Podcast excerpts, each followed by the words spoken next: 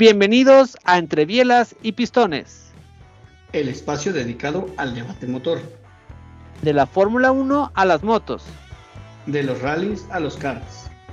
De los combustibles fósiles a las nuevas tecnologías. Aquí se habla de todo y para todos. Comenzamos.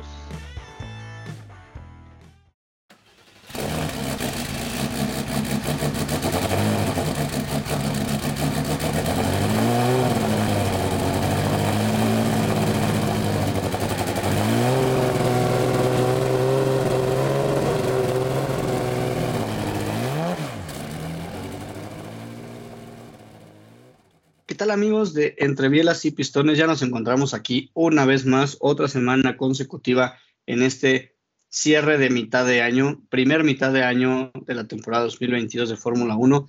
Eh, tenemos muchas cosas de qué hablar, la carrera estuvo interesante, muchos errores, muchos aciertos, pero bueno, eso lo dejamos para después de saludar a mi querido amigo Ro. ¿Cómo estás, mi querido Ro? Mi estimado Charlie, ¿cómo estás? Pues un gusto compartir otro episodio con ustedes. Y qué rápido se fue, ¿no? La primera parte de la temporada. Parece que era ayer, ¿no? Que estábamos grabando los pit stop de presentación, que si de Alfa Romeo, que si de Aston Martin.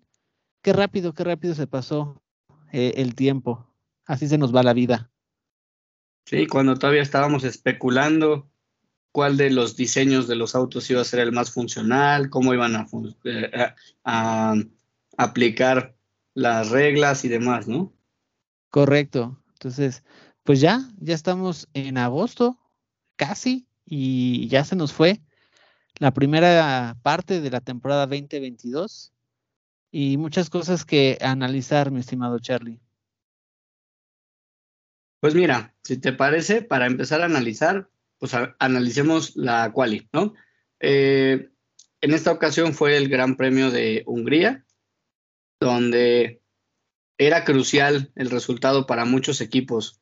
Eh, por un lado, para Red Bull era importante ganar, mantener esa hegemonía que estuvo teniendo al final de esta primera etapa y pues alejarse, alejarse más del paquete para tener una, un, un colchón suficiente para encarar de manera muy, muy, muy tranquila la segunda mitad, ¿no? Pero por otro lado, pues para Mercedes, que ya ha estado repuntando, era demostrar que de verdad están metiéndose al ritmo, que no tuvieron todos los primeros grandes premios, toda la primera parte de la temporada, y demostrar que ya se están acercando.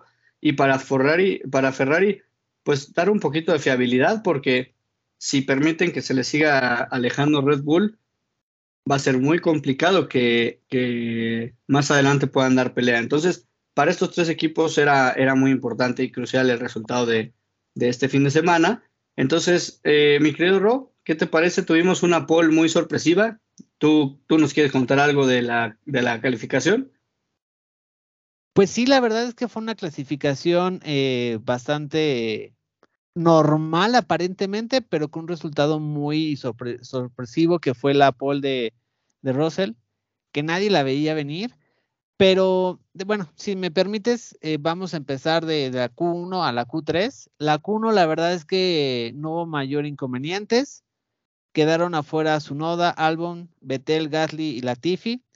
Eh, ahí Latifi eh, en las prácticas 3 había quedado como el, el mejor tiempo. Entonces, un poco raro que Latifi haya quedado hasta atrás. Pero bueno, muchas veces quién sabe qué están haciendo en las prácticas libres. Pero realmente, te digo, en la Q1 no hubo más sorpresas. En la Q2, creo que el tema más hablado fue lo de Checo Pérez, ¿no? Otra vez el equipo falló con Checo. Eh, la FIA no estuvo asertiva con Checo porque Checo hace una buena vuelta. Eh, se la quitan que porque se salió de los límites de pista en repetición, eh, aparentemente, de hecho lo, lo, decía desde Fox o la transmisión internacional, que no se veía que Checo hubiera salido de los límites de pista. Entonces, entre que se la quitaban y no, bueno, pues la cosa es que Checo no pudo dar una última vuelta y se queda fuera de Q3. Entonces, de Q3, sí, sí, fue de Q3. Entonces, digamos que esa fue la mala noticia de clasificación. Y ya en la última parte de la clasificación, que ahí nada más eh, habría que destacar que eh, McLaren entró con los dos pilotos, con Norris y con Richardo, que en este Gran Premio, pues aparentemente eh, McLaren dio un pasito adelante junto con Alpine y ya se está viendo que se va quedando atrás Alfa Romeo y Haas, ¿no? Esos empezaron muy bien y van un poquito como los cangrejos hacia, hacia atrás. Y, y bueno, aparentemente pues la pole se le iba a llevar eh, Ferrari. Eh, Max la verdad es que no estuvo ahí como incluso luchando por la pole. Tuvo un problema con, con, el coche y aparentemente la pole se la llevaba Sainz y en el último segundo Russell se la lleva. Entonces creo que esa fue la, la sorpresa. se la llevó por muy poquito. Sainz hizo 1.18.434 y Russell hizo 1. bueno, 1.18.407. Entonces fue nada, ¿no? por lo cual se lo llevó. No, mentira. Eh, estoy diciendo una gran mentira. Le estoy leyendo los tiempos de Q1. No, la Q3. Sainz hizo 1.17.421 y Russell se llevó con 1.17.377. O sea, súper, súper, súper pegaditos. Y creo que fue la gran noticia, el, el ver que está ahí este Mercedes. Y Hamilton quedó séptimo porque no pudo abrir una vuelta limpia, pero si no había quedado más adelante. Entonces, de la clasificación, las dos grandes noticias fue lo de Russell, que fue una gran sorpresa, y lo de, y lo de Checo, ¿no? Que, que, que Checo sigue ahí en esa, pues no sé cómo decirlo, como en esa tendencia de no encontrar el coche, Charlie. Eh, no sé, no, es un checo que, que ni incluso en la primera eh, temporada que tuvo Red Bull, que fue el año pasado, donde se adaptaba, lo vi tan desconectado como estas carreras. No sé tú qué opines. O si quieres lo platicamos más adelante, pero no sé, me, sigue dando esa impresión checo. Aunque hizo buena carrera, la verdad. Pues en realidad lo que podemos hablar es de, de esas teorías conspirativas en las que cuando Checo estuvo bien al inicio de la temporada y empezó a ser un Checo amenazante para la hegemonía de Max, hay muchos, incluyéndome a mí, que pensamos que Red Bull de alguna manera técnicamente está controlando el alcance del coche del Checo para que no tenga manera de competirle a Max y para evitar que haya roces entre sus pilotos y evitar perder puntos porque choquen entre ellos o que se salgan eh, de la carrera, etcétera. Pero eso es solo una teoría conspirativa mía y que seguramente habrá otros que compartan, ¿no? Correcto. Bueno, ya no sé qué pensar. Este, no sé, habrá que esperar unas cuantas carreras a ver si Checo se vuelve a conectar y creo que eso va a depender mucho de la amenaza que vaya a representar Mercedes. Ya no Ferrari, eh, para mí es Mercedes. Y, si quieres, con esto damos paso a, lo, que fue la carrera, Charlie. A, a qué ¿Con qué panorama nos vamos de vacaciones? Sí, correcto. Eh, y, además lo dices bien, o sea, la amenaza ya tiende a dejar de ser eh, Ferrari y empieza a ser Mercedes, ¿no? Pero digo, nada más para echarle un poquito de leña al fuego, recordemos la carrera de Mónaco, donde Checo quedó en primer lugar por propios méritos y cómo salió el papá de Max a, decir que el equipo ayudó al Checo y bla, bla, y de ahí para adelante Checo no ha tenido buenas actuaciones. Pensemos también en la carrera anterior, que era la de España, donde Checo podría haber ganado y por órdenes de equipo que fueron muy criticadas, Checo, pues por así decirlo, de alguna extraña manera se dio la posición no extraña manera, sino que pues fue por órdenes de equipo y por la manera en la que los mandaron a pits y hicieron la estrategia.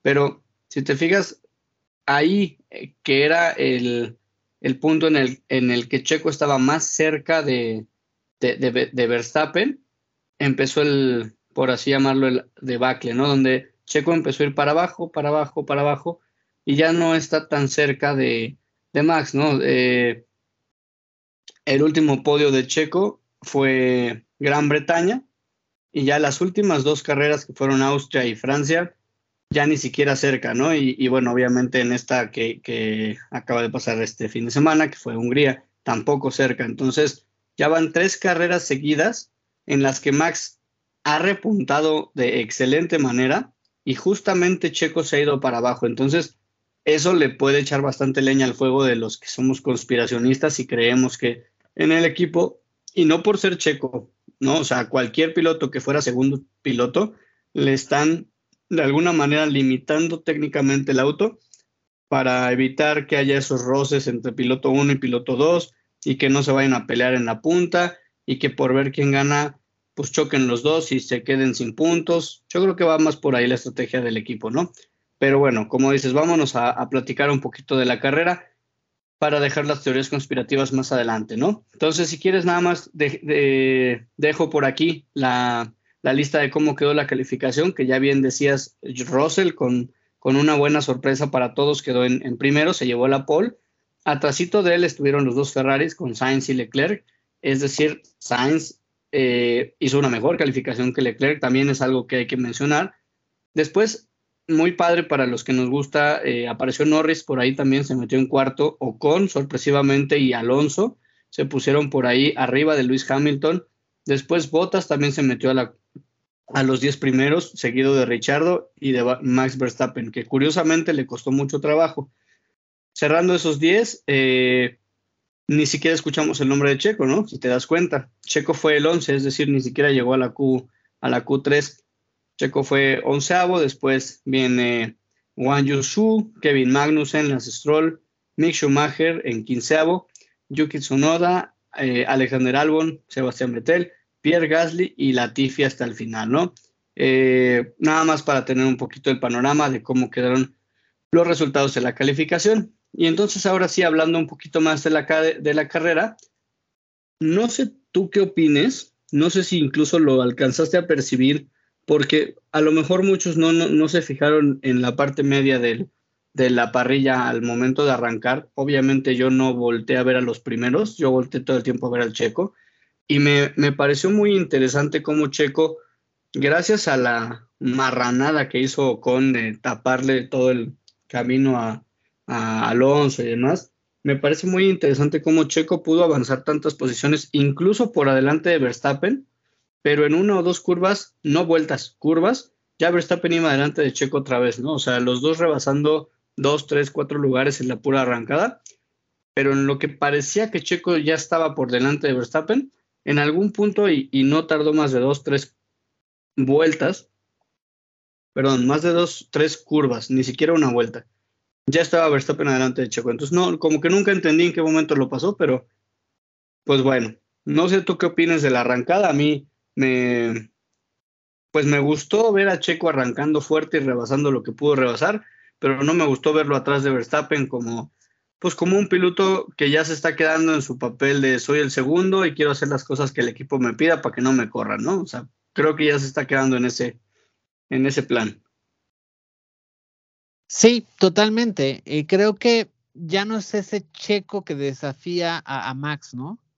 Ya se queda atrás. Entonces, no lo sé si la renovación tan adelantada que la tuvimos en Mónaco también haya puesto una condicional a, cómo iba a ser el papel de Checo. Yo espero que no, eh, pero es que es, miren que yo no soy de, pensar mal, pero es que ya no es posible ver a un checo, o sea, está muy desconectado, o sea. ¿Sabes a qué le voy más?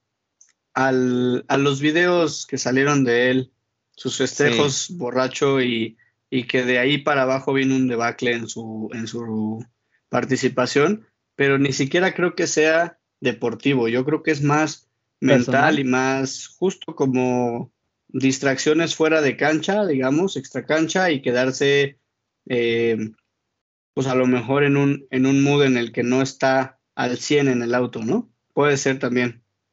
Pues no, no, no lo sé, espero que no sea así. E, el tiempo nos dirá, pero pues si es así, híjole, qué, qué feo porque el yo se los dije cuando salieron esos videos. A ver, Checo estaba, estaba festejando. Ahí pues su entorno no lo cuidó bien. Ya lo que él haya hecho de forma personal con las chavas y bueno, eso ya es, es asunto de él, ¿no? O sea, ni soy quien para juzgarlo, pero creo que ahí sí los que no hicieron su chamba y, miren, lo estoy viendo muy fríamente, eh, no, voy, no me voy a meter al tema de la moral ni mucho menos. Cuando una persona es famosa, su entorno debe de trabajar para protegerlo. Y con Checo no pasó. alguien le jugó chueco ahí o le pareció gracioso subir los festejos, pero le dieron en toditita la torre. Este, entonces alguien ahí no hizo su chamba y creo que Checo ahí debe de cuidar su entorno. Yo sé que Checo cambió de manos quien lo está manejando y todo ese show, y en teoría eh, eh, iba a ser para un bien. Híjole, pero no sé. Si es eso, Charlie, creo que alguien no está haciendo la chamba eh, ahí en el entorno de Checo y, deberían de, cuidarlo más. Quién sabe, hay que esperar a la segunda parte de la temporada, pero sí, ya como arrancó es como si no tuviera hambre, ¿sabes? Cuando arrancó la temporada veías esa hambre de Checo de tengo coche, eh, vamos a ser campeones, ¿no? O puedo ser campeón. Ahora no, ya está, está atrás, o sea, eh, en la primera temporada que fue el año pasado lo entiendes porque no vas a llegar a pelear un puesto, ¿no? Eh, bueno, en su momento lo hizo Lewis con, con McLaren, pero Checo entendía que no lo iba a hacer y decías, bueno, este año es adaptar y cuidarse, ¿no? Y, vaya que le que cuidó las espaldas de Max, ¿no? De hecho, si me lo permites, eh, le debe el campeonato Max a, Checo. Pero este año. Este y el otro, o sea, eh, bueno, el pasado sí, y este también se lo debe a la mitad de los puntos que lleva Max han sido por Checo. Sí, totalmente, pero ya no lo ves con ese hambre, entonces, híjole, no lo sé, eh, hay que ver. Eh, hay que ver cómo, cómo regresa de vacaciones, que tenga que arregle lo que tenga que arreglar. Pero esto me da otra cosa, Charlie. Tú bien lo dijiste, Mercedes está creciendo. Entonces, pues Red Bull necesita los dos pilotos conectados. Y ahí es donde Checo tiene que entrar. Ojo, y se los voy a decir, y no soy, eh, no es porque lo diga vaya a pasar en Red Bull no, no, o sea, el que Checo tenga firmado un contrato en Red Bull, sobre todo en Red Bull, es no tener nada. Porque si al señor eh, doctor Marco un día se levanta y dice que no está haciendo bien su chamba eh, Checo, al, al, mes o a la siguiente carrera lo baja. Eh, así es Red Bull. se los adelanto porque así es el doctor Marco. Entonces, yo espero que Checo eh, no es que lo vayan a correr ahorita, ni mucho menos, pero pues que sí tenga esa conexión otra vez, ¿no? Y, lo podamos ver peleando. Eh, hizo una buena carrera, Charlie. Estoy de acuerdo, arrancó muy bien, nunca amenazó a Max, pero tampoco lo veo que tenga el ritmo, que esa es la otra parte, ¿no? No, no es como que le estén diciendo por radio, mantente atrás, no. O sea, Checo tampoco tiene el ritmo para pelear a los Mercedes que lo, lo comentamos desde la, la, carrera pasada y esta lo volvimos a ver, no tiene el ritmo checo. Entonces, no sé, a lo mejor lo que dicen que todas las evoluciones del Red Bull se inclinaron a la forma de lo que necesitaba o de las necesidades de Max, no de Checo. Entonces, cuando tú tienes un coche más equilibrado hacia las bondades del pilotaje de, de uno, de la escudería, bueno, pues tú, sufres, ¿no? A lo mejor muchos que no están tan metidos en, estos temas, cada piloto tiene una forma de, sacarle provecho a los coches, ¿no? Eh, les puedo, bueno, les voy a poner un ejemplo. Alonso, yo les hablo a Alonso porque es el que más sigo. Alonso, una forma de llevar al coche, su centro de sensibilidad es el volante. Con el volante él siente todo, siente que tanto agarre tiene las llantas y todo. Cuando llegó al pin, las primeras carreras fueron muy malas porque no logró adaptarse. Alpine trabajó para adaptar la dirección asistida y toda la parte del volante para Alonso. Que si se dan cuenta, eso podría ser la explicación porque después Ocon no le fue tan bien, porque a lo mejor se inclinaba más hacia Alonso. Eh, y no sé, habría que ver Red Bull hacia dónde se inclinó. Hay una noticia que dice que hacia Max.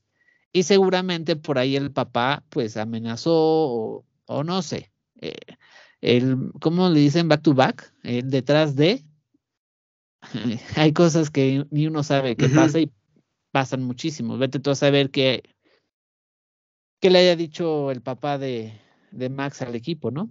Pero pues es un hecho. El buen, el buen Checo no está conectado con el coche. Y de Ocon, no me hables de Ocon. Hoy sí le menté su madre con todas las palabras. Enfrente del monitor. Por eso ya, mira que lo defendía, ¿eh? En el grupo decía, ay, Ocon es buen piloto, ¿no? Y ustedes me decían, nah, es un tal por cual, es que a Checo. Y yo decía, no, hombre, es que a lo mejor no, pero sí es un cerdo el tipo. O sea, lo que hoy le hizo Alonso en arrancada y después cuando lo taponó, que prefirió que los pasara Richardo a los dos, que hasta en la cuenta de Twitter de McLaren se burló McLaren de ellos, que le dice en una, en una curva, Richardo pasó a los dos al pin y, de, y estás peleando posición directa en campeonato. O sea, está más preocupado por, por ejercer como una jerarquía sobre Alonso que el mismo equipo.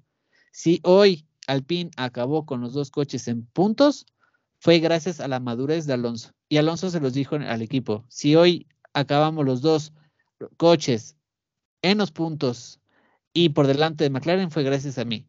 O con, no sé, esta temporada está muy no sé, está muy, desde, desde las primeras carreras está, está muy cerdo, en el, en el buen sentido de, o sea, no sé cómo decirlo. Pero bueno, lo tenía que sacar Shelly, porque hoy sí se lamenté. Todita al bueno con. No sé tú qué opines, pero no lo pues mira, yo, yo no soy tan aloncista, pero en esta sí estoy totalmente de acuerdo contigo. Eh, Ocon es un niño berrenchudo y hace lo que se le ocurre y lo que se le antoja. Si te acuerdas, cuando no tenía el contrato seguro, estaba dando una super carrera y la verdad es que estaba demostrando cosas que a lo mejor no hubiéramos pensado de él en cuanto a calidad y a resultados, pero apenas firmó un contrato, dejó de manejar bien, ya no arriesgaba en, en los rebases, se empezó a ir para atrás, en fin, ¿no? y este y, deja pasar a cualquiera, pero se pelea con su, con su coequipero. Sea, yo no sé si le tiene envidia a Alonso o si él siente una presión interna por demostrar que él es más que Alonso, eh, como para, bueno, obviamente no es más que Alonso, no estoy diciendo eso, ¿no? Pero que él sienta eso, ¿no? Que sienta una presión de decir, pues es que estoy al lado del, de un campeón del mundo y, y este yo quiero brillar, ¿no? No sé, pero, pero la verdad es que es muy idiota para mi gusto. Es uno de los pilotos que peor me cae, o con. Em, no sé qué te digo, o sea, de verdad, cerrarle el paso de esa manera a tu coequipero, provocando o pudiendo provocar un accidente que además no nada más era el accidente, sino también la parte del, eh, pues los puntos, ¿no? O sea, lo que pierde el equipo y demás. Y de hecho, si te acuerdas, Ocon chocó con Pérez. Ocon cuando estaban en Racing Point, ambos chocaron entre ellos. Cuando, cuando peligró el asiento de Pérez también, ¿no?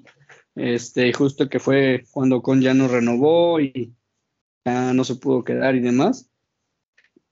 Para mi gusto, pues mira, ya no voy a decir más. La verdad es que Ocon es un, un piloto que me cae mal. Siento que es un, un eh, piloto agresivo que además es agresivo sin, sin justificación, ¿no? Porque podría ser agresivo buscando posición, pero en vez de estar buscando posición estaba buscando estorbarle a su equipo, entonces como que no tiene ni pies ni cabeza, ¿no? Totalmente, porque muchas veces puede ser, o sea, si estás peleando un campeonato del mundo y el rival es tu compañero, como en el caso que fue Nico Rosberg con Lewis, lo entiendes. Pero a ver, en la posición que está el pin, hacer esas guarradas que hizo hoy, no, o sea, literal lo lanzó contra el muro. Y, la forma en que lo cerró y después cuando lo pasó Richardo, o sea, fue lo más, ya, ya no voy a decir nada. Eh, literal que sí se llevó unas cuantas mentadas de mi parte, pero bueno, no tiene caso hablar más del bueno con. Lo que sí vale la pena hablar es de, de todo lo que pasó en, en Ferrari, Charlie. Yo no me explico qué fregados pasa en equipo o qué maldición tiene Chila. Ni, ni yo creo que ni ellos se lo explican, ¿no? O sea, errores de los pilotos ha habido, ¿qué te gustó? Unos 4 o 5, y errores de estrategia ha habido como otros 7, 8, y errores de fiabilidad que les explotan los coches y los motores y demás, ha habido otros 3 o 4. O sea que súmale y van como 30 errores en lo que va de la temporada sumados, ¿no? Entonces, pobre equipo, pobres pilotos, qué frustrante, qué malas en las estrategias, no tienen ni, ningún sentido lo que hacen. Una de las, de las cosas que hicieron hoy, además de tardarse eternidad en cambiar, eh, en hacer los cambios de llanta con Sainz, fue, a, creo que faltaban 28, 27 vueltas para el final, y le ponen duras a Leclerc cuando lo que necesitaba era competir adelante, no tener un, un, este, un sting largo de, resistencia de la llanta, ¿sabes? Entonces, no entiendo de dónde sale la, la lógica que ellos interpretan para, para considerar que sus estrategias son buenas, porque todos vemos que al final el resultado es malo, entonces, ¿qué datos están leyendo? ¿Cómo los están interpretando? Yo no sé quién es el estratega o los estrategas que toman las decisiones, pero, o, en qué datos se basan para tomar esas decisiones, pero, pero pues mal, ¿no? Yo, yo creo, una de las justificaciones que decían hoy eh, en, en, grupos y, gente igual que somos aficionados y, estamos nada más como, eh, pues sí, viendo la carrera como aficionados y especulando, algunos comentarios por ahí decían, que por la posible amenaza de lluvia, lo que ellos querían era no desgastar un neumático que podía ser más rápido para usarlo al final de la carrera, lo cual, pues a mí se me hace a lo mejor una justificación de patadas de ahogado, pero, pero no, yo no le veo ni pies ni cabeza a salir con los duros cuando estás perdiendo posiciones y necesitas subir al podio, del cual ya estuviste toda la carrera y bajaste por una mala parada, ¿no? Entonces, no lo sé. Sí, si tú lees los titulares, dicen Ferrari le pasó una mala jugada al clima. Pero es que en esta carrera es el clima. La carrera pasada fue no sé qué. O sea, siempre es un porqué. Si dijeras, bueno, es que hoy pasó, bueno, pues te lo paso. Pero Ferrari, ¿desde cuándo Charlie está así? O sea, de verdad, ya no sé si lo que tiene es una maldición. No sé si te suena la maldición del bambino. ¿O la conocías de los medios rojas? No. No, del bambino no. no. Eh, vendieron a un jugador y dicen que por venderlo le dio la maldición del bambino, que era lo que nunca ganaron. Después eh, ya ganaron recientemente y la quitaron, pero tardaron años en ganar. Yo no sé, y lo decíamos antes de empezar el programa platicando tú y yo, si el que le va a volver a dar un campeonato a Ferrari va a ser el hijo de Schumi, porque hay que recordar que realmente Ferrari pelear un campeonato pero, pero pelearlo fue en el 2004. 2005-2006, Ferrari lo peleó con, con, Renault hasta las últimas vueltas, las últimas carreras. Después, 2007 ganó Kimi, pero ahí si me lo permites, fue un campeonato de rebote por lo que pasó internamente en McLaren. De ahí en adelante, pues eh, Massa en el 2008, que lo perdió de la forma más fea en Interlagos con Lewis, eh, fue campeón por unos segundos. Después llegó la era de Alonso, que también Alonso perdió el campeonato de forma muy cruel, como Massa en el 2008, Alonso lo perdió en el 2010. Después toda esa etapa, Alonso pues hacía lo que podía y Ferrari nunca, creo que nunca respondió. Y eh, fue muy criticado porque cuando se fue de Ferrari, él dijo que dejaba un equipo porque no tenía el, sí, las ganas de, de ganar, ¿no? Llegó Betel, pensaron que iba a ser el hijo pródigo. De hecho, eh, se cuentan las leyendas que Schumacher, todavía estando bien, les dijo a Ferrari que su sucesor iba a ser otro alemán llamado Sebastian Vettel. Cuando Vettel firma, firma con Ferrari, todo el mundo piensa que lo de Alonso era mucho de capricho y que iba a llegar un verdadero líder. Y pues literalmente, si me lo permites, Ferrari acabó con la carrera de Vettel. El hecho de que este fin de semana anunciara que dejaba la Fórmula 1, híjole, yo creo que Ferrari lo absorbió, le quitó todo lo, las ganas de correr, no sé, y, y, no hicieron nada. Y ahora Leclerc llegaba sangre fresca, alguien de casa, eh, que iba a poder eh, lograr eh, lo que Sebastián no estaba haciendo, que porque Sebastián ya no tenía el hambre, y mira, Ferrari le está absorbiendo todas las energías a Leclerc. O sea, es como un mosquito, le succiona toda la sangre a los pilotos. Leclerc, tú lo veías, el, o sea, el semblante que tiene, puta, híjole, Charlie, yo no sé si va a continuar incluso con ellos. Es que, y, mira que han pasado cabezas. Ha pasado, eh, corrieron a Dominicali. Sí, sí, cuando la época de, de, Alonso. Después trajeron a un. Sí, trajeron un impresentable que duró bien poquito. Después trajeron el de Malboro, ¿cómo se llamaba? El de Malboro. Ese era bueno, pero igual se lo. El Rivabene yo creo que tenía el carácter, era de la vieja escuela. Mauricio, ¿no? Mauricio Rivabene. Sí, que venía de Malboro y la verdad es que de las mejores carreras o etapas que ha tenido recientemente Ferrari, en mi parecer, es, es este con este señor. Lo corrieron, después traen a, al actual, o sea, han ido, venido, han reestructurado, y es que siguen ahí, Charlie, siguen en el mismo cuento. Como dices tú, se la, no se la pasan, se la pasan reinventando y no, y no llegan a, ay, no sé, o sea, al final no llegan a dar el salto y tienen el auto, porque, digo, ha fallado un par de veces, pero realmente es que tienen mucho, tienen mucho con qué competir, pero ellos solitos se meten el pie, solitos. Sí, no, no es que no tengo la explicación. Ferrari, híjole, y lo vuelvo a decir, Charlie, y no sé si ahora tú estés más convencido, pero creo que Ferrari ya no va a poder pelear. O sea, literalmente, ahorita veremos a cuánto ya está Max. Híjole, siendo bien fríos, creo que lo que le queda a Ferrari es, pelear el segundo puesto en ambos campeonatos. Nada más. El segundo escalón. No sé si ya incluso pueda aspirar a, a pensar a llegar al primer eh, escalón del podio. Y, o sea, no sé.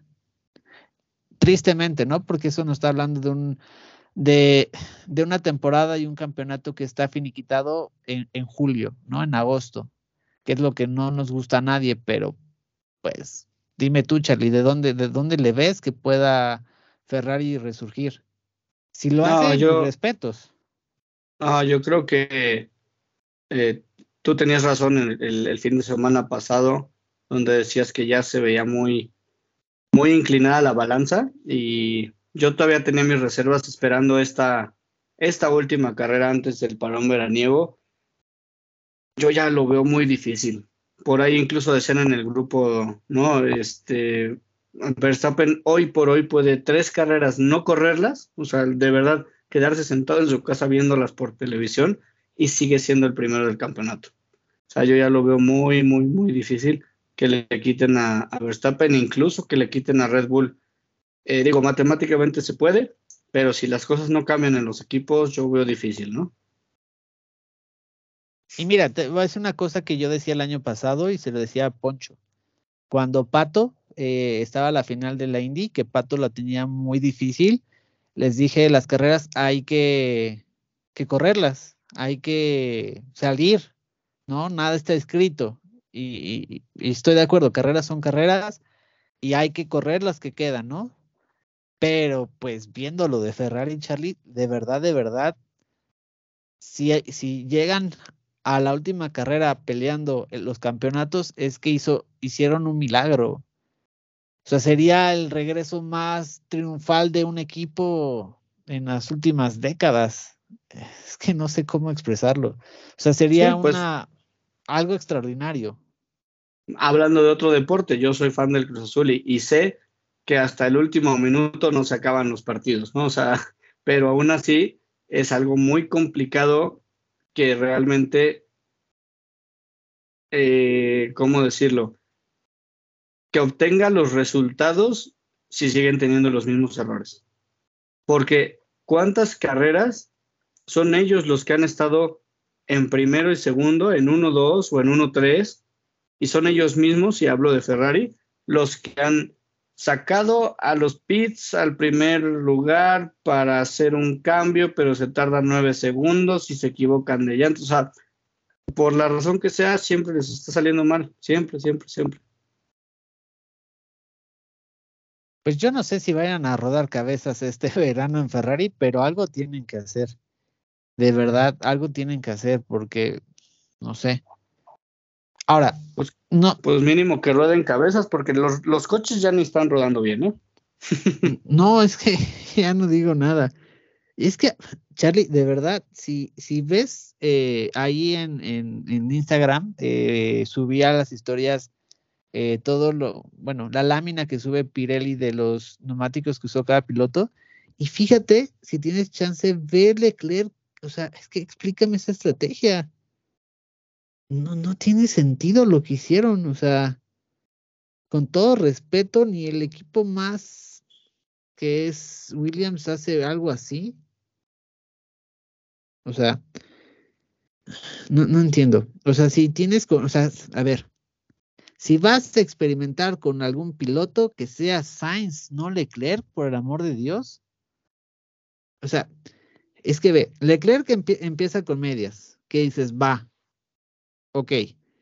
Después agarra y en la, vuelta 21, eh, que todo el mundo cambió neumáticos más o menos, vuelve a montar amarillas. Y ahí dices, va, te la compro.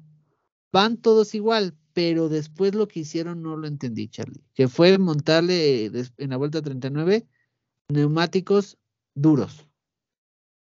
O sea, es que ¿por qué hacen eso? Ni Verstappen. yo creo que ni ellos saben, ¿no? o sea, y después, como ven que no funcionan, a vuelta 54 ya le meten los, los, los rojos, ¿no? Yo no sé, como tú me decías eh, antes de empezar, si estaban esperando la lluvia y, era como una, una jugada así para matar a todos, pero pues tampoco Ferrari puede andar inventándose cosas ahorita, ¿no? Al contrario, yo creo que necesitan inventarse algo porque nada de lo que han hecho les ha funcionado. No, pero en el sentido de inteligentemente. Ah, bueno, pues sí, por supuesto. No, más bien lo que, lo que pasa es que no han hecho nada inteligente en todo el año. El diseño del auto fue inteligente y les funcionó porque el auto les quedó bien, pero lo hicieron el año pasado. Y el año pasado tuvieron una buena temporada. Fueron de mucho menos a mucho más. Pero de verdad tienen maldición, no sé qué rayos. Y, te digo que, y, lo decía Poncho, eh, no sé si te acuerdas que Poncho decía que Ferrari era una escudería que absorbía a los pilotos. Estoy viendo que se están acabando a Leclerc, como se acabaron a, pues sí, Alonso también me atrevo a decir, y a Betel y a, y a Leclerc, tristemente. Pero, ¿qué te digo, Charlie? Ahora, hablando, hablando de Checo, eh, bueno, ahorita que dijiste que, que, Ferrari se acabó unos pilotos, como que me vino a la mente otra cosa, porque en redes sociales también salieron muchas críticas hacia Checo, eh, con mensajes como el siguiente, te lo voy a, te lo voy a leer, y, justo dice la persona que lo publicó, ¿no? En un grupo en redes sociales, que no es crítica ni hate, pero dice, eh, pero Checo va a terminar siendo un sinónimo de segundón como Bottas o Weber. ¿Tú qué opinas de eso? ¿Es pregunta hacia mí? Es pregunta, es, es algo que, que, estoy leyendo en redes ahorita en vivo y, y que, ah, y que te pregunto, ¿tú qué opinas? Porque así como yo veo la actitud de Checo en las últimas tres, cuatro carreras, estoy totalmente de acuerdo con ese comentario. Checo ya no lo vi, no sé si es el auto y por lo tanto Checo no tiene con qué, pero Checo hoy pudo rebasar a Max cuando hizo el trompo y en vez de rebasarlo se frenó. Checo pudo rebasar a Max en la arrancada, o sea, en la arrancada, en la primera vuelta, y se quedó atrás de él. Y la carrera pasada también, Checo pudo ir por todo y se quedó atrás de Max. Entonces, yo no sé si ya Checo está empezando a aceptar las órdenes de equipo sin cuestionarlas y quedando de la misma manera en la que estaba Bottas y en la que estaba Weber, como dice por aquí este comentario. Pues mira, es, es algo que no sé, es que no, sé cómo decírtelo, porque tienes a Nico Rosberg. Nico Rosberg tenía al lado Lewis y él nunca aceptó ser un piloto número dos, nunca. Y él siempre estuvo bajo la sombra de, de Lewis, pero siempre estuvo luchando ahí. O sea, no, nunca se dejó. Pero tienes otro escaparate como eh, Botas, ¿no? Que Botas daba como destellos y después iba para abajo, que es un poquito como ya está Checo. Entonces, yo, yo se los decía, Checo lo que tenía que hacer es nunca pelearse, porque en Red Bull si te peleas es, eh, o sea, es cavar tu tumba por la forma de la filosofía que tiene. Entonces, pero ahí tenía que ser inteligente, irle ganando poco a poco y estar ahí, ¿no? Eh, para aprovechar las cosas. Y ahorita es que ya no está ahí. O sea, si pasa algo, Checo ya no tiene el ritmo. Entonces, pues sí, tristemente, no sé si ya está aceptando o literalmente está muy desconectado, pero este año ya fue. Para Checo este año ya fue. Eh, y pues ya después con un bicampeón, híjole, ponértela al tú por tú en pista a un bicampeón pesa, ¿no? Y si no, que le pregunten a Weber eh, con Betel, ¿no? Empezaron eh, primero los dos para ser campeones, quedó campeón Betel. Después volvió a quedar campeón Betel y ya estaba Weber en contra de un bicampeón. Entonces, híjole, tenía que ser este año. Y ya Checo por la edad, no sé, Charlie, creo que nada está escrito en las carreras, nada está escrito, pero sí eh, se está perfilando más hacia un, hacia un punto más de segundón. Que igual a lo mejor regresamos de verano y nos da la sorpresa, pero te los digo de forma muy, muy, muy, muy, muy, muy seria. Checo este año ya no está peleando nada más que por el subcampeonato. Así de simple. Definitivo, sí, Checo ahorita ya no hay, digo, eh, por puntos matemáticamente podría, pero... Ah, no, sí. No hay, no hay, digo, creo que no hay por dónde, ¿no? No, entonces, pues sí, al amigo le podemos decir que mi respuesta es sí. No sé tú, Charlie, ¿qué le responderías? No, sí, yo estoy totalmente de acuerdo. Eh, si Checo se empieza como a meter en este en este tren de querer, querer quedar bien con Marco y querer, querer quedar bien con el equipo y querer como que lo valoren por ser buen coequipero, pues eso va a ser, o sea, un escudero y un segundón y, y, y, no me gusta hablar así de él, ¿no? O sea, pero estoy totalmente de acuerdo con ese comentario, porque básicamente eso es lo que plantea, ¿no? O sea, si Checo ya no está buscando pelearle la posición a Max cuando tiene la oportunidad, cuando Max se trompea, cuando Max viene tarde, pues entonces ya nunca lo va a querer rebasar, ¿no? Y, y a lo mejor eso ya viene de, alguna, eh, pues no sé, digo, a lo mejor alguna incluso orden ya de más arriba. Pues yo no sé si ahí hayan eh, dicho o Max le das algo o se, o se va, no sé. Ahora que... te tengo... Ahí, ah, Perdón, perdón, dale, dale. No, no, yo te iba a decir, la, pregunta que yo te haría es, ¿crees que Leclerc aguante más tiempo en Ferrari? Yo creo que si el campeonato, la segunda temporada, la segunda mitad de la temporada no cambia, yo creo que él sí buscaría moverse. Y recordemos que Sebastián Vettel se está retirando, ¿no? Pero, pero yo creo que va a depender mucho y realmente esa puede ser el parteaguas de cómo se desarrolle la segunda mitad de la temporada. Ahora, la, otra que te iba a decir, fíjate, sigo leyendo acá en redes sociales, por ahí ponen, ponen otro comentario, ¿no? Esto lo pusieron el sábado en la noche, donde nos decían como quién sería su podio para el día de mañana, ¿no? Y ponen a Hamilton primero, Max segundo y Pérez tercero. ¿Qué opinas de que ya se está viendo, ya está gente pensando que Max, perdón, que, que Hamilton ya va a estar en primero? Sea, estamos hablando de que ya van dos podios seguidos en que se suben los dos Mercedes. Esta ocasión además fue pole, eh, pole position de, de Russell. Entonces, ¿qué opinas de que ya hay gente que está viendo ahora sí ya podios de Hamilton, incluso en primer lugar, ni siquiera en segundo? Ah, esa es otra bonita teoría conspiratoria, ¿no? Porque hoy, hoy, de hecho, también preguntaban, ¿Mercedes está ahí por, por méritos propios o porque también jugaron un poco con las reglas y llevaron la, las reglas hacia su beneficio? Ese es, ahí lo dejo. Ese es otro tema que nos podemos echar. Pero yo sí creo que Mercedes va a ser eh, el hermano o el invitado incómodo de la fiesta entre Ferrari y Red Bull. Incómodo para Ferrari, porque a Red Bull esto le viene mejor, porque ahora tiene que Ferrari pelear con, con Mercedes para poder llegar con Red Bull, ¿no? Porque yo sí creo que Red Bull está un pasito por delante que Mercedes y Mercedes está a nivel de Ferrari. Entonces, yo sí veo una segunda eh, parte de, temporada muy, buena para Mercedes, muy buena.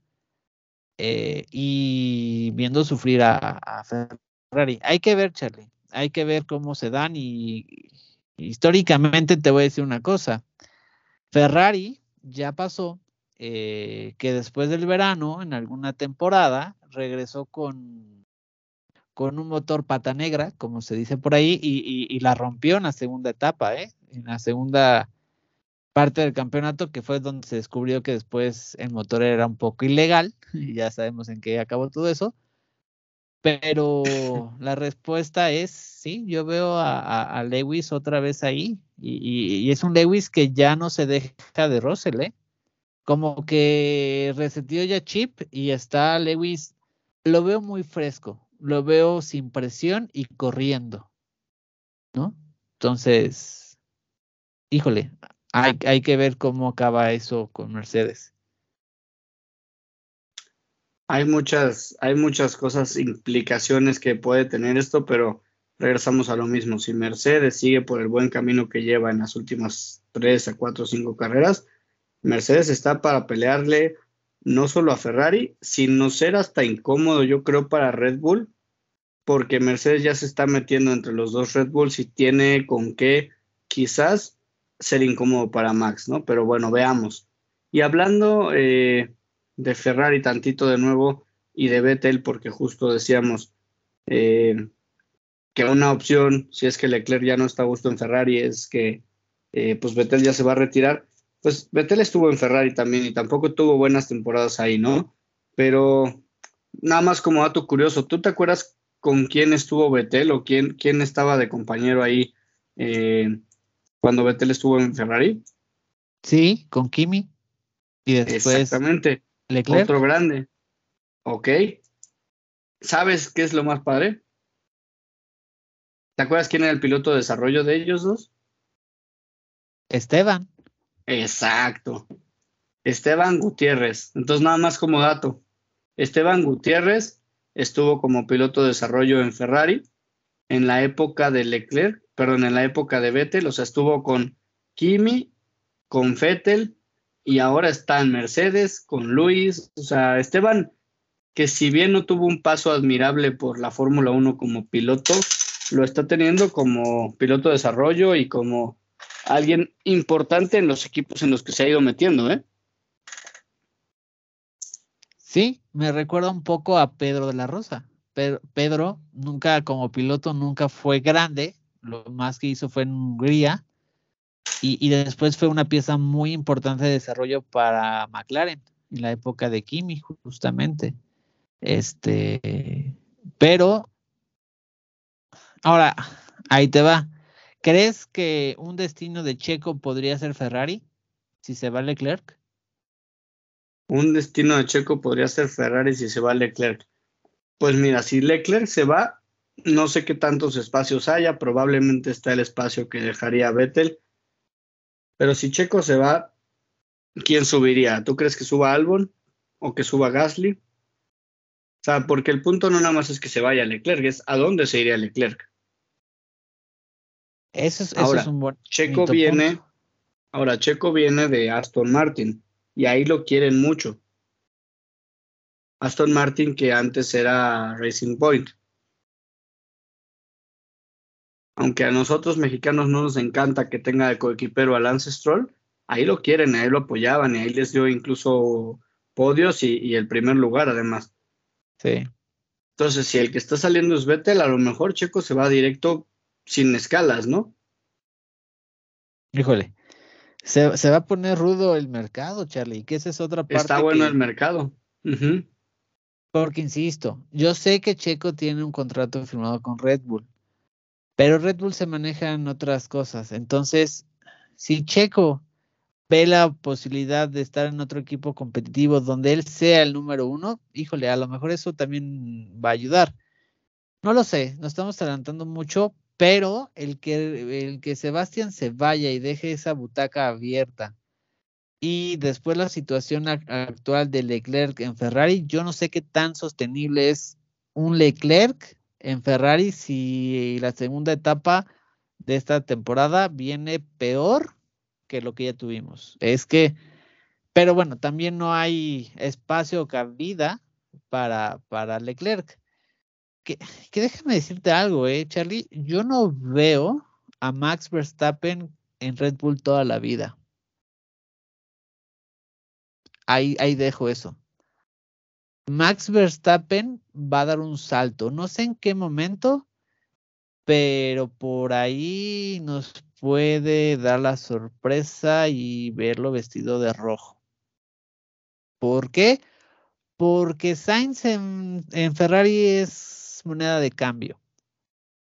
Y, se los digo, y miren que Sainz me cae muy bien. Sainz es un piloto que es cambio de moneda para un cambio de generación en Ferrari. ¿No? Eh, Sainz tristemente nunca nunca va, a llegar a algo en Ferrari. Este, y miren que me duele decirlo, pero Sainz es, pues sí, es un piloto que les funcionó para lo que querían. Y por ahí en, Ferrari pueden venir nombres bien importantes. Y, yo se los digo y se los firmo ahorita. Max no va a terminar su carrera en Red Bull. Ahí, ahí lo dejo, mi estimado Charlie. Entonces, ojito ahí, ¿eh? Ojito ahí y, ahí también podría entrar eh, Checo. El por qué también. Terminar su carrera en Red Bull, no, pero le falta y le falta un buen rato. O sea, yo creo que todavía. Sí, al menos tres, cuatro años en Red Bull sí se sigue echando, ¿eh? No lo sé. Tenga, no sé. Eh, yo siento que el mercado de, Fórmula 1 va a dar sorpresas bien interesantes. Entonces, no lo sé. Eh, bueno, ahí lo dejo. Eh, son especulaciones mías, pero por ahí nos pueden dar una sorpresita, ¿eh? Este, puede ser que sí, tú lo estás viendo más como cuando el cambio hacia, hacia, hacia Porsche, ¿no? Que va a ser Red Bull Porsche, que seguramente va a ser una de las noticias que vamos a tener en este perón veraniego. Pero. Y que para entonces Red Bull va a meter a alguien más de su academia para desarrollar con, junto con Porsche, empezar un, proyecto nuevo. Yo así lo veo. No sé, vienen muchos cambios en la Fórmula 1. ¿Sabes qué viene? Viene el cierre de una etapa, de una etapa generacional. Y ese cierre lo vamos a ver con Alonso, con Sebastián. Lewis ya va de, un poco de retirada. Entonces, casualmente. El mismo Richardo, y no tarda Checo tampoco. Entonces, estamos viendo un cambio generacional, Charlie. Entonces, estaba viendo una foto del 2008 y del 2008 los únicos que quedan vivos es Alonso y, y Sebastián. Y Sebastián ya se fue y Alonso ya está en su segunda vuelta. Entonces, híjole, quién sabe. Bueno, pero siento que ya me estoy debrayando mucho. Nótese que ya son. es, por, la hora, ya estamos cansados. pero, pero como siempre es un gusto estas pláticas contigo. Ya sabes que se nos pueden ir horas y horas y no acabamos. Sí. Pero yo insisto, ¿eh? Ahí dejo lo de Max. Max puede ser por ahí que, que dé una sorpresa, ¿eh? Queda grabado en piedra, ¿eh? Tus, tus palabras. Sí, eh, créanme, yo, yo veo a Max vestido de rojo. Sí. No, no con Mercedes, pero de rojo sí. Eh, es el sueño de todos los pilotos. Ok. Pero, muy, muy interesante tu apuesta. Yo no pero Charlie. Ah, perdón, dale. No, no, sigue, sigue. Yo no sé si lo veo de rojo, pero, pero sí me lo imagino por ahí cambiando de equipo. Pero bueno, no te voy a decir que ya para no debrayarme más, eh, ¿te parece si vemos cómo nos vamos al parón veraniego? Y ya hablamos con números, hechos y derechos. De cómo, cómo nos vamos de, de, de campeonatos. Que pues no nos va a gustar mucho lo que oigamos, pero bueno, dale. Ahí te va. Vamos a ¿Qué te parece primero el de driver, no? Vamos a hablar de los pilotos. Obviamente Max en primero. Lo sorprendente es que ya está eh, en 258 puntos y, Leclerc que está en segundo está en 178. O sea, ya prácticamente son 80 puntos de diferencia entre Max y Leclerc. Por eso decía yo, son 80 puntos exactitos de diferencia, lo cual Max podría irse tres semanas, o sea, tres carreras de vacaciones, no correrlas y seguiría estando en primer lugar del campeonato, aun cuando Leclerc ganara las tres carreras. O sea, está, ya es bestial la diferencia, ¿no?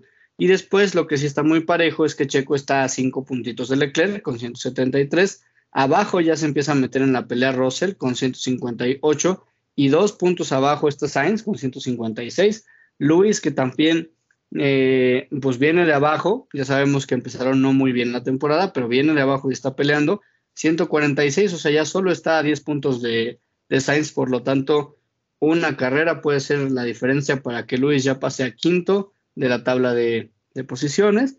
Y ahora sí, más abajo, ya sin, sin, eh, sin haber superado ni siquiera los 100 puntos, se encuentra Lando Norris con 76, Esteban Ocon con 58, Valtteri Bottas con 46, tu queridísimo Fernando Alonso, 41 puntos. Magnussen, mucho más abajo con 22. Richardo, 19. Gasly, eh, tristemente, ni a los 20 ha llegado. Gasly tiene 16 puntitos apenas con Alfa Tauri. Betel, también empatado ahí con 16 puntos. Shumi Bebé, 12 puntitos. Yuki Tsunoda, el llaverito de, de la Fórmula 1, tiene 11 puntos. Wang Yusu, 5 puntos. Lance Stroll, 4 puntos. Albon, 3 puntos y el único que no ha marcado ni un solo punto en todo el año es Nicolás Latifi, ¿no? El más querido de todos los Red Bull. Si nos pasamos al, campeonato de constructores, igual, abrumadora la diferencia entre Red Bull y Ferrari. 431 puntos para Red Bull y Ferrari nada más tiene 334, o sea que ya están a 100 puntos de diferencia entre los dos equipos.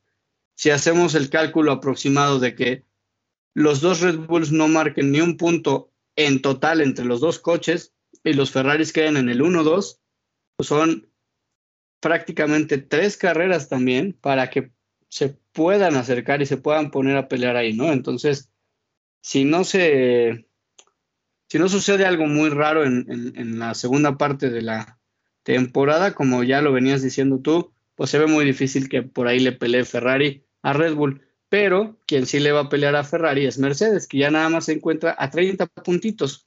Ferrari, como decíamos, tiene 334 y Mercedes ya nada más eh, está a 30 puntos con 304.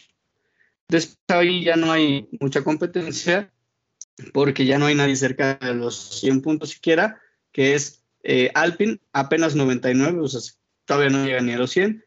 95 eh, puntos McLaren, 51 Alfa Romeo, 34 Haas, 27 Alfa Tauri y 20 Aston Martin. Ah, bueno, perdón, y 3 en Williams. Entonces, recapitulando, Red Bull como equipo y Max Verstappen como individual están con una diferencia abrumadora de 80 y 100 puntos respectivamente sobre sus rivales que son Ferrari como equipo y Leclerc como individual, ¿no? Entonces, o pasa algo muy, muy, muy, muy extraño o ya está Red Bull casi con el campeonato en la bolsa? Híjole, pues no recuerdo, Charlie, hace muchas temporadas que no llegamos a este parón veraniego con estas diferencias, la verdad, ¿eh? ¿O será que nos dejó mal acostumbrado la, la temporada pasada? Pero pues sí, ya llegamos con unas ventajas muy grandes, eh, sobre todo en la de pilotos. Entonces, pues no sé, hay, que esperar, crucemos los dedos para que tengamos una segunda etapa muy, muy divertida, donde sí creo que la vamos a tener eh, y va a haber muchos chismes y muchas cosas. Es en el mercado de pilotos. Se viene cosas bien interesantes. Eh, la Indy y la Fórmula 1 van a regresar como en aquellas épocas de antaño, donde, bueno, ahí sí eh, estaría bien ahí eh, hablar con Marianita porque ella apoyaba mucho a la Indy y había una cosa donde decíamos que la Indy era el, semillero para la Fórmula 1. En algunos capítulos lo, dije, lo, comentamos y creo que vuelve esa relación Fórmula 1, eh, Indy Fórmula 1 vuelve a, resurgir, ¿no? La, la, esa cosa de antaño y vamos a tener muchas cosas eh, interesantes eh, que implican a pilotos mexicanos y a ver qué pasa, Charlie. Creo que vienen cosas bien interesantes para estos meses de, otoño. Eh, cosas que a lo mejor muchos no piensan, ¿eh? Creo que se van a quedar de a cinco cuando, cuando se vayan destapando. Bien, bien interesantes. Pero, pero bueno, vamos paso por, paso a pasito, como dirían por ahí. Y pues vamos a disfrutar estas vacaciones, ¿no, Charlie? Vamos a, descansar un ratito también, que es necesario.